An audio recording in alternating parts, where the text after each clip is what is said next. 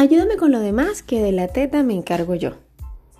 Bienvenidas a este nuevo Pasito Podcast en donde vamos a hablar sobre la lactancia y la ayuda con ella. A mí me pasaba muchísimo cuando tuve a mi hija mayor que todos me querían ayudar, pero todos me querían ayudar con Samantha. Querían ayudarme a cargarla, a vestirla, a dormirla, a bañarla y resulta que yo había esperado nueve meses para poder hacer esto y solamente quería hacerlo yo. Mi, mi petición siempre fue, por favor, ayúdame con lo demás, que yo me encargo de mi bebé, yo me encargo de la teta. Porque además cuando me veían todo el día dando teta, pues suponían, bueno, una suposición realmente cierta, pero que no me molestaba para nada, que yo estaba muy cansada de dar teta y de una vez sugerían el uso de la fórmula. Entonces, yo les decía, pero déjenme tranquila, yo soy feliz dando mi tetica, son mis teticas, es mi bebé, por favor ayúdenme con las cosas de la casa, ayúdenme con los platos, ayúdenme a limpiar, ayúdenme a preparar comida, ayúdenme a tener en orden la ropa, a lavarla, a atenderla, a todo, todo, todo lo que es de la casa para entonces yo poderme sentir más tranquila. Porque si me ocupo yo de la casa y delego a mi bebé que está recién nacida y que quizás esté llorando por, tenerme, por tener mis brazos, pues no voy a estar para nada tranquila.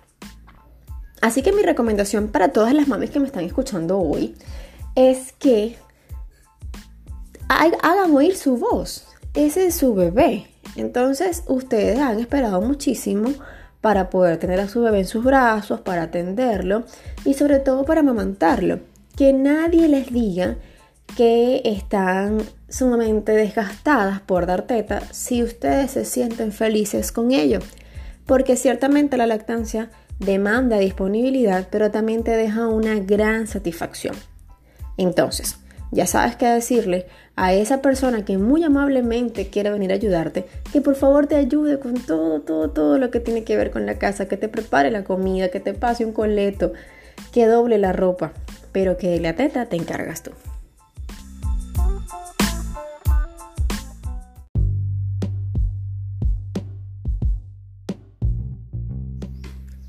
La producción de leche no es heredable, es un proceso de cada mujer. Bienvenidas a este nuevo Pasito Podcast en donde les voy a hablar sobre este gran mito, esto que tanto escuchamos de nuestras suegras, de nuestras abuelas, de nuestras mamás, esta famosa frase que dice, si yo no di casi leche, tú tampoco la vas a dar. O que de repente la suegra te dice, no, yo definitivamente no fui lechera o no, mi hijo de verdad que no quiso tomar teta, o sea, no le gustaba, de repente por eso es que tu bebé no quiere agarrarla. No, señores, la lactancia, el hecho de producir leche materna, tiene que ver con nuestra especie, con que somos mamíferas, estamos diseñadas para ello, tenemos mamas que van a fabricar la leche humana, en este caso con nosotras, para nuestras crías. Es una producción además perfecta. Si ustedes conocieran a fondo cómo se da todo ese proceso celular para que se fabrique la leche en tus glándulas, de verdad que sería un total desperdicio no amamantar.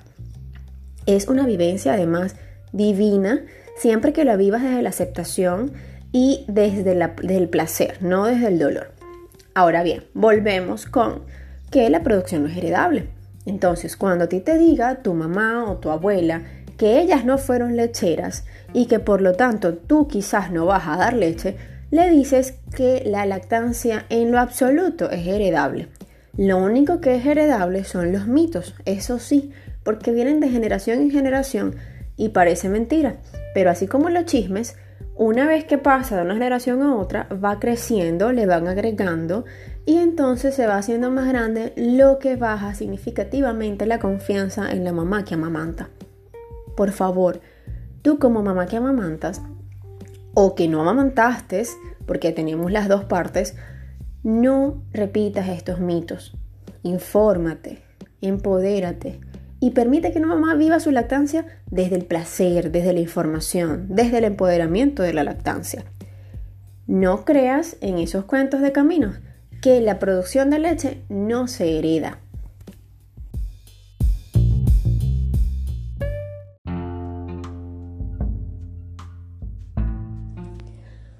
No existirá algo más placentero para un bebé que estar piel a piel con su mamá.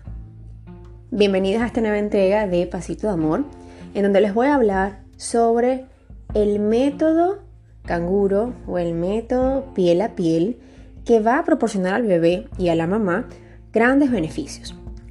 Se trata de que puedas desnudar tu parte de arriba o desnudarte completa como tú gustes y desnudar a tu bebé, colocándolo en tu pecho pero no amamantar, sino en tu pecho, que te sienta, que su orejita pegue con tu cuerpo, para que pueda además escuchar los latidos de tu corazón, sentir tu calor y poder sincronizarse, tanto en frecuencia respiratoria como en frecuencia cardíaca. No sabías esto, ¿verdad? Pues uno de los, de los grandes beneficios de practicar el piel a piel, que ayudamos a nuestros bebés a que regulen su frecuencia cardíaca y su frecuencia respiratoria. Por eso es que es una práctica tan tan importante hacerla cuando los bebés son prematuros.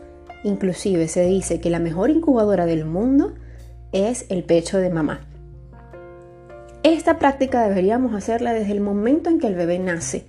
Una vez que él sale de nuestro cuerpo, ya sea a través de parto vaginal o parto por cesárea, colocarlo inmediatamente en nuestro pecho desnudo para transmitirle calma, transmitirle calor y que así pueda bajar la ansiedad que supone el nacer. Practicar el piel a piel es placentero para ambas partes. Para la mamá porque le permite sentir que su bebé está ahí seguro a pesar de que lo sacaron de su cuerpo o de que ya está fuera de su cuerpo, el bebé está ahí contenidito, no habrá nada, nada que podrá dañarlo porque mamá lo está protegiendo. Y el bebé también se sentirá muy a gusto porque a pesar de que pasó por todo lo que pasó, cualquiera de las dos formas de parto supone un estrés porque cambiaste el ambiente perfecto por algo totalmente desconocido. Pero al escuchar los latidos del corazón de mamá y al sentir su calorcito, al escuchar su voz, créanme que bebé va a sentirse seguro. El piel a piel es una práctica milenaria, solo que con el pasar de los años lamentablemente hemos ido perdiendo esto y hemos ido dejando de lado la conexión, el tacto, sin darnos cuenta de que forma parte importantísima, si no vital, de nuestro desarrollo cognitivo. Así que por favor permítele a tu bebé, a tu bebé estar piel a piel contigo. Si no has tenido a tu bebé, sugiérele al personal de salud el apego oportuno, que es justamente esto que te estoy diciendo cuando tu bebé nace. Y si ya tienes a tu bebé en brazos, no hace falta que tengas que calmarlo ante un llanto. Propicia tú mismo el piel a piel. Créeme que te vas a sentir divina. Además de que no solo lo puedes hacer contigo, pudiese también hacerlo el papá del bebé que abrace a su bebé sin ropa y tú el bebé sin ropa.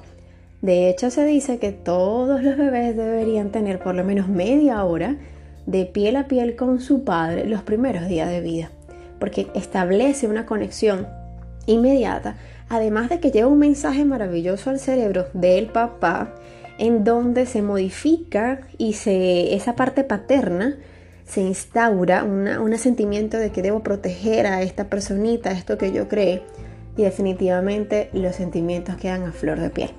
Así que ya sabes, no va a existir nada en el mundo que te dé más placer y que le dé más placer a tu bebé que estar piel a piel contigo.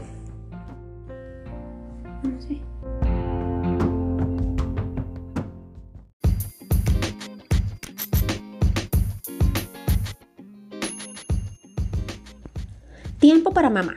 Si no lo buscas tú, entonces ¿quién lo va a hacer? Bienvenidos a esta nueva entrega de Pasito de Amor que les va a hablar hoy sobre maternidad. Un punto que me apasiona además, que me encanta. Como todas las que me han escuchado antes saben que amo ser mamá, pero que también soy defensora del tiempo para nosotras, porque si no, nuestra maternidad no va a estar completa, no va a ser placentera. Si yo dejo la mujer de lado, por ocuparme solo de la mamá, voy a llegar a un punto de frustración, un punto de quiebre en el que definitivamente me voy a cuestionar si yo quiero tanto ser mamá. Pero eso solamente lo podemos arreglar nosotras. Muchas decimos que pasamos todo el día con nuestros bebés, que no tenemos tiempo para nada, que no podemos arreglarnos el cabello, que no nos da tiempo de realizar nuestros proyectos, que si acaso podemos lavar los platos. Y realmente es así. Pasamos la mayor parte del tiempo con nuestros chamos y no nos ocupamos de nosotras. Pero déjenme decirles algo, eso es nuestra absoluta responsabilidad.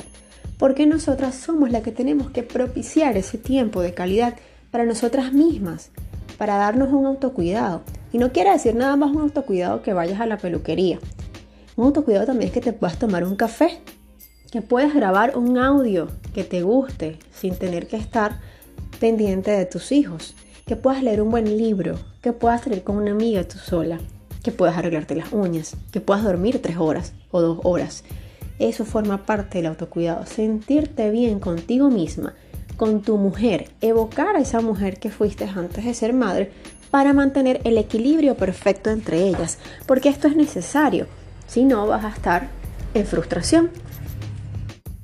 No esperes porque otro te diga, ay mira, saqué un tiempo para ti, o te busqué una cita en la peluquería, o saqué un tiempito para que te vayas a tomar un café. No, no, mamá, eso tienes que sacarlo tú, eso forma parte de ti. Si tú no das la iniciativa, nadie, nadie va a pensar en que tú lo necesitas. Porque además queremos ser super mamás, les cuento. Queremos ser esas mamás que todo lo podemos, que todo lo resolvemos y darnos golpes de pecho y que digan, sí, mi mamá, no soy nadie. Y resulta que sí, mis amores, tenemos que enseñar a nuestros hijos a que sean sin nosotras, para nosotros también poder ser sin ellos. Y eso no quita que no los amemos. Los amamos tanto, tanto. Y necesitamos cuidarnos nosotras para seguir estando para ellos. Entonces, no queremos más maternidades frustradas. No queremos más maternidades dándose latigazos. Ni más maternidades victimizadas. Queremos maternidades empoderadas. Esas mujeres que puedan decir en un futuro, yo crié a mis hijos, yo viví cada una de sus etapas, pero también me disfruté mi mujer siendo mamá. Eso es muy importante. Ustedes siguen siendo mujeres a pesar de que son mamás. Entonces, busca el equilibrio, engrana todo eso y disfruta tu maternidad. Es más, mejor que eso, empodera tu maternidad.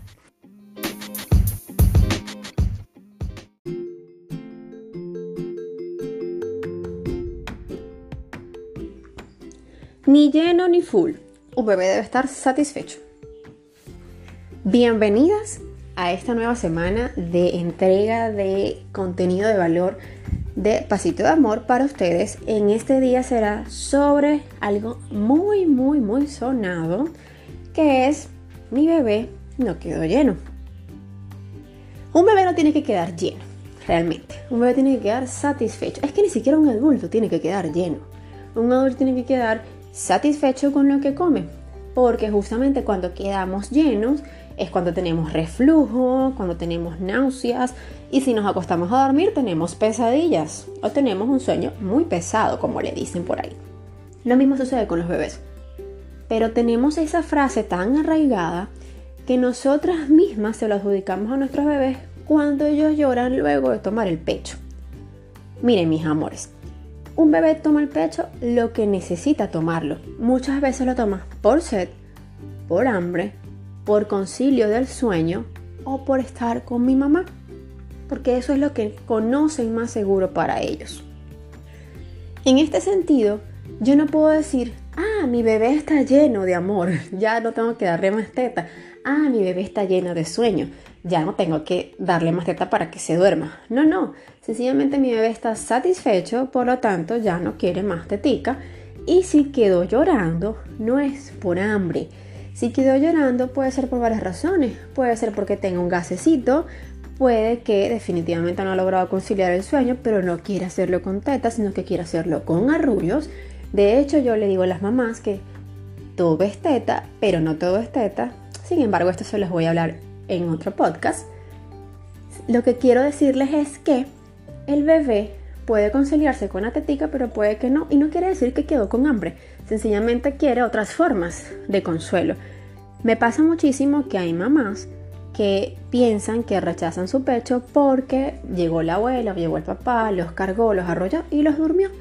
Y a veces pasa que es que estamos tan estresadas con ese llanto que entiendo totalmente que es desesperante, que entonces transmitimos ese estrés a nuestro bebé y él no logra calmarse.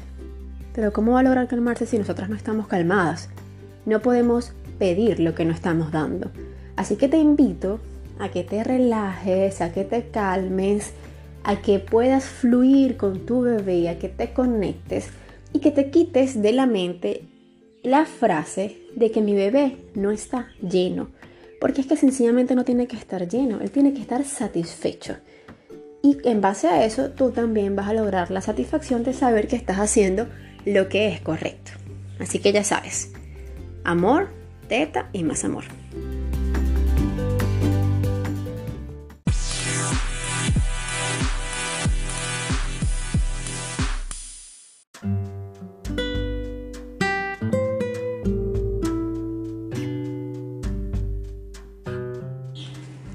Bienvenidos a una nueva entrega de mis Pasito Podcast y en esta ocasión quiero hablarles de un tema bien sensible, un tema bien importante que definitivamente me va a tomar más de tres minutos, más de cuatro minutos a hablarlos porque ciertamente es sumamente profundo e interesante poder escucharlo además con detenimiento y que yo lo lleves a la reflexión.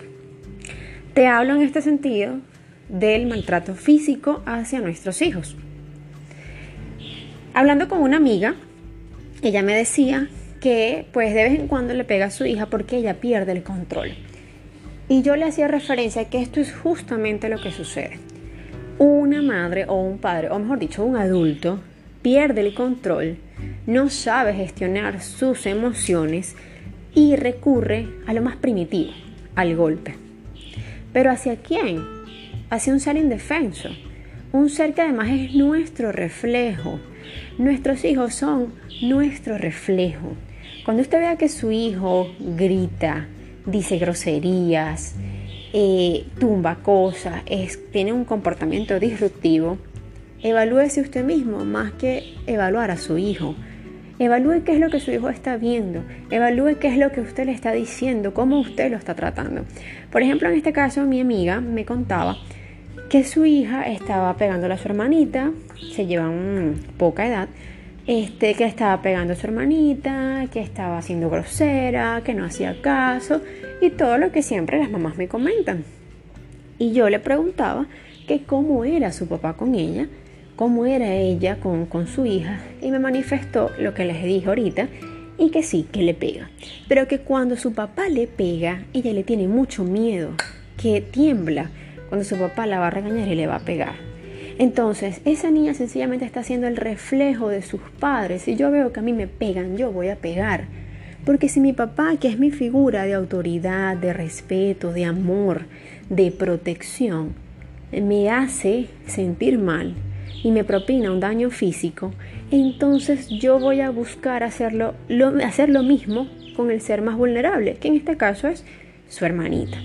Entonces yo le preguntaba a mi amiga, Imagínate que sea tu esposo el que te pega a ti así como le pega a su hija. Imagínate que fueras tú la que sintieras ese miedo. ¿Qué harías? ¿Te gustaría? No, ¿verdad? Te defenderías. Te defenderías o físicamente o te defenderías legalmente. Pero tu hija no puede hacerlo.